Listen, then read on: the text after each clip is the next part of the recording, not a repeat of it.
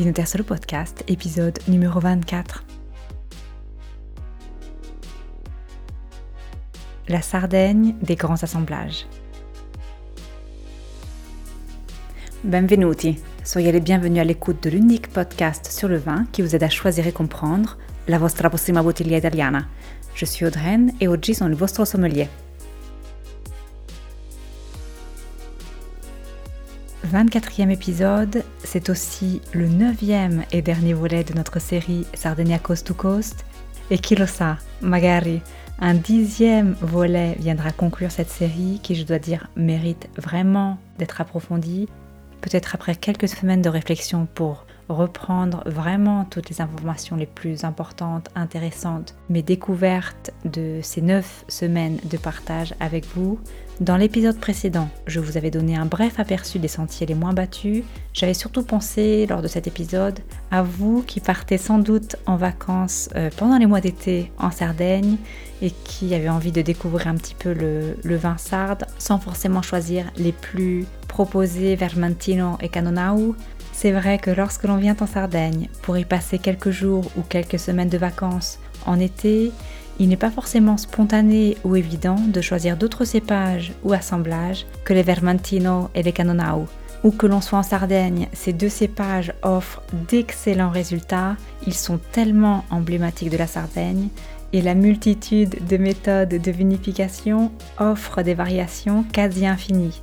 On peut facilement passer deux semaines en Sardaigne choisir de ne boire que du vermentino tous les jours sans pour autant avoir un verre répétitif. Les différences entre le sud, entre le nord, le choix des vinifications en acier avec repos en bois, sur lit, méthode effervescente, Immersion dans l'eau de mer des grappes vendangées. Oui, oui, vous avez bien entendu. Il y en a qui immergent les grappes de Vermentino dans l'eau de mer avant de les vinifier. Et comme vous n'avez sans doute pas eu le temps ou l'envie de boire autre chose pendant votre séjour, aujourd'hui, pour clore avec vous ce périple sarde, je vous invite à choisir avant de reprendre le traghetto pour le continent, quelques bouteilles à déguster ensuite chez vous. Oui, oui, je veux venir. Hein. Tout le monde n'est pas équipé pour transporter du vin avec les grosses chaleurs d'été. Euh, il serait peut-être temps de vous équiper quand même. Et parce que oui, on a plutôt tendance à partir en Sardaigne. En été, la chaleur du traghetto n'est bien évidemment pas compatible avec le transport du vin. Je l'ai fait. Si vous n'avez pas une glacière spécifique, un carton d'emballage épais Quelques pains de glace en veillant à ce que les pains ne soient pas en contact direct avec les bouteilles vous permettra d'atteindre votre destination en limitant les risques, c'est promis. Et si vous décidez de vous faire livrer, attendez les températures plus clémentes des mois d'hiver.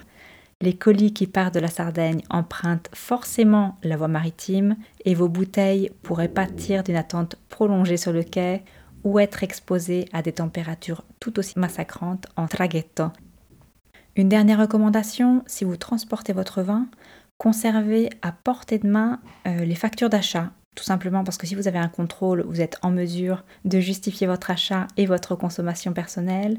Sachez aussi que vous pouvez transporter jusqu'à 90 litres de vin par personne si vous voyagez en voiture de l'Italie vers la France ou vers la Belgique, jusqu'à 5 litres vers la Suisse. Rappelez-vous que la déclaration des biens est obligatoire et que la taxe est de 2 francs par litre. Pour le Canada, euh, si vous voyagez en avion, jusqu'à 1 litre et demi, soit 53 onces de liquide. Si vous voyagez en avion en Europe, jusqu'à 5 litres de vin en soute. Je reviens sur le vin Vantino vinifié avec les grappes immergées avant dans l'eau de mer. C'est la Tenuta Asinara qui le fait et le vin s'appelle Cayena Submariner, si j'ai titillé votre curiosité. Revenons aux assemblages.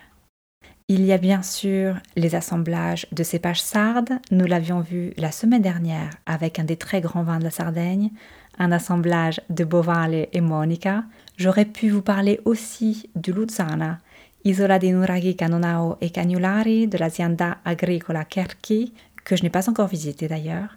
Elle se trouve à quelques kilomètres au sud-ouest de Sassari et n'était malheureusement pas sur mon itinéraire. Comme je l'ai déjà dit plusieurs fois, je retourne en Sardaigne, c'est promis. Vous pouvez y aller aussi. Hein. Aujourd'hui, je serai encore plus spécifique. Je voudrais vous parler des assemblages avec des cépages dits internationaux. Une toute petite anecdote avant de commencer pour essayer de vous illustrer au mieux le contexte des cépages internationaux en Italie. Il y a quelques jours, j'ai assisté à la dégustation organisée par mon ami Nicola à Rome de la Cantina Venosa en Basilicate. Euh, c'est une cantina sociale que je ne connaissais pas, qui présentait ses vins les plus importants, dont un Alianico del Vulture Superiore di OCG. Il y avait plusieurs vins IGT, toujours à base d'Alianico, et un dernier vin, Il Matematico. Matematico, c'est son nom, à base d'Alianico de Merlot. Et la question est légitime. Pourquoi du Merlot? Nicola nous l'a expliqué très simplement. Dans les années 80, qui achetait l'Alianico de la Cantina Venosa? Les restaurateurs, les traiteurs, les cavistes demandaient toujours aussi du merlot pour répondre à la demande croissante des vins de ce cépage de la part des consommateurs. Donc quelques hectares de vignobles furent dédiés à ce cépage international et une fois la mode du merlot passée, le vignoble est resté et il fait très justement partie aujourd'hui d'un héritage curieux certes, mais bien présent et tout à fait mis en valeur dans ce cas avec le matematico. Aujourd'hui, parler de variété internationale en Italie est un sujet assez houleux, on va dire, hein. surtout depuis que la mise en valeur des variétés autochtones est devenue le cheval de bataille, à juste titre, de la production viticole italienne. Les variétés comme le Merlot, le Syrah, le Cabernet Sauvignon, le Chardonnay, le Pinot Noir ont été introduites dans le but d'améliorer la production, aussi avec toute une série de techniques euh, de production, et de pouvoir surtout rivaliser sur la scène internationale avec les vins issus de ces cépages dits internationaux. Avec d'ailleurs des résultats que l'on connaît, hein, à Bolgheri, en Franciacorta, et on va le voir ensemble aujourd'hui en Sardaigne.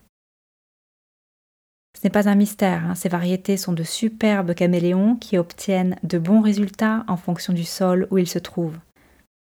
Nous sommes en ce moment dans une phase de timide transition. Je ne vous cache pas que ma première réaction, hein, moi, moi aussi, à la dégustation de Venosa a été Mais pourquoi du merlot?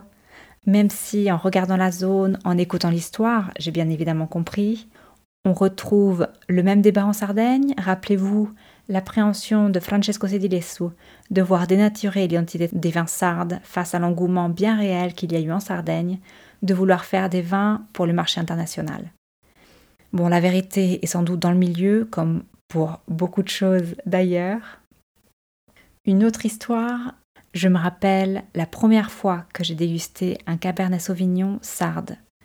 Le Marchese di Villamarina, Alghero Cabernet Sauvignon DOC de Selai Mosca.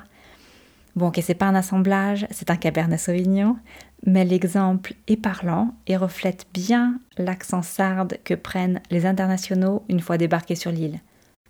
J'étais en première année de préparation du Bibenda Executive Wine Master pour une leçon sur les assemblages de type bordelais en Italie. Alors, je vous explique rapidement la dégustation dans un cours d'Executive Wine Master. le vin est servi anonymement. On a trois minutes pour la dégustation en solo. Donc je plonge dans le verre et là, mon esprit s'envole. Macchia mediterranea, fruits rouges, épices, harmoniosissimo ed ampio.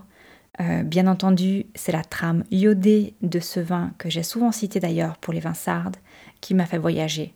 En trois secondes, j'étais au-dessus des vignobles avec la mer en contrebas. J'étais dans la maison de mon grand-père en face des parcs à huîtres. Bref, j'étais là où seul un grand vin est capable de vous emmener quand le support se dissout pour laisser place à l'évasion. Euh, bien sûr, il grande Giuliano Lemme m'interroge. Je suis restée sans voix, mais c'est une autre histoire assez drôle aussi quand j'y repense. Le Marchese di Villa Marina Alghero Cabernet Sauvignon DOC de Selay Mosca est un 100% Cabernet Sauvignon. Les vignobles sont face à la mer à Alghero sur la côte nord-ouest de la Sardaigne, sur un terrain sablonneux riche en argile et en fer. Vinifié en acier, il repose en fût de chêne de premier et de second passage pendant plus de deux ans. Il est tout simplement fascinant à mon avis dans le verre, international certes, pourtant tellement sarde. Il est d'une puissance élégante qui se mérite tout de même après un peu d'attente. Les miens reposent encore depuis mon coup de foudre et cela fait bientôt 4 ans. Son potentiel de garde atteint sans problème les 10 ans. Pour vous, je l'ai trouvé en ligne au prix de 35 euros environ pour la France, la Belgique, un peu plus de 36 francs pour la Suisse. Pour le Canada, j'ai trouvé l'autre Cabernet Sauvignon de Selay Mosca, Alghero Doc Rosso Tankafara, un blend de Cabernet Sauvignon, cépages rouges locaux, tout aussi intéressant. Hein. le prix est de 35 dollars en ligne. Un autre Cabernet Sauvignon, mais en assemblage avec un cépage italien pas tout à fait sarde, puisqu'il s'agit de Sangiovese. Deux cépages élevés dans le centre de la Gallura, à Sidura, sur le sol Sidura? Hmm. Sur le sol typique de la Gallura. Rappelez-vous, un sol sablonneux issu de disfacimento granitico et de galets, la cave du même nom est célèbre en Sardaigne et en Italie, et le vin objet de notre attention aujourd'hui est le Tyros. Les meilleurs raisins sont récoltés à la main et grappés, laissés macérer pendant quelques semaines dans des cuves en acier, où le vin accomplit toute la fermentation alcoolique. À la fin, il est soutiré dans de petits fûts où il termine la fermentation malolactique et où il s'affine jusqu'à l'assemblage.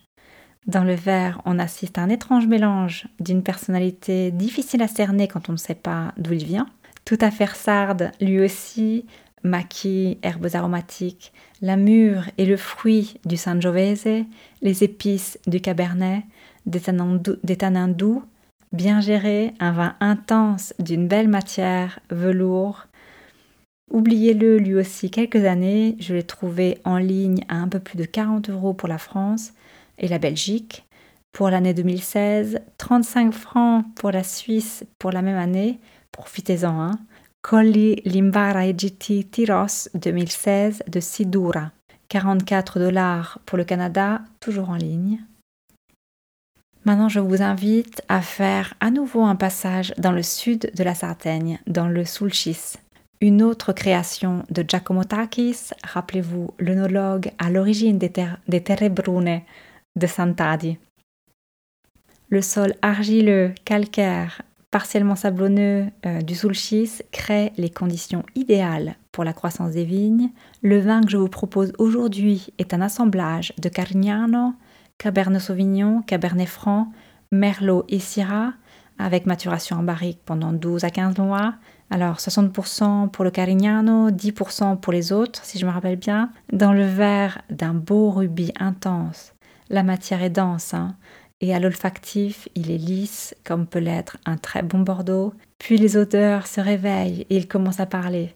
On se retrouve doucement en Sardaigne avec le maquis, avec cette rame iodée qui n'est plus celle des parcs à huîtres, mais plutôt des capres, par exemple celle de Salina.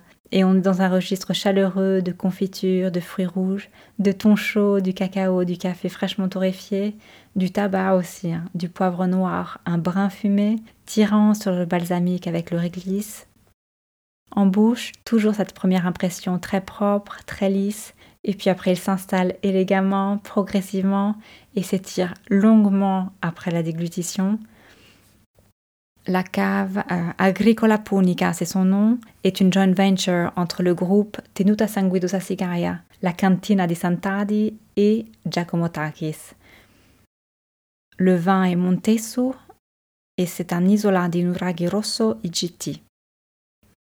Je l'ai trouvé pour vous en ligne la 2019, entre 19 et 20 euros pour la France et la Belgique, un peu moins de 20 francs pour la Suisse, 19 dollars pour le Canada. Et franchement, hein, pour un vin aussi intéressant, le prix est à mon avis un cadeau. J'ai presque envie de créer une nouvelle rubrique. Hein. Bon prix, très bon vin, juste pour lui. Je vous quitte aujourd'hui sur les douces notes de ce Montesso et un beau point final, je dois dire, pour cette série Sardinia Coast to Coast. J'espère vous avoir inspiré pour votre prochaine dégustation prochain voyage ou prochain assemblage peut-être. J'y reviendrai certainement dans quelques semaines pour faire le point, comme je vous l'ai dit, sur ce voyage intense pour vous comme pour moi. Neuf semaines d'immersion sarde, ce n'est pas rien. En tout cas, si la série vous a plu, si vous avez apprécié la sélection, les échanges, les dégustations, n'hésitez pas à me le faire savoir. Plusieurs moyens de me communiquer votre appréciation.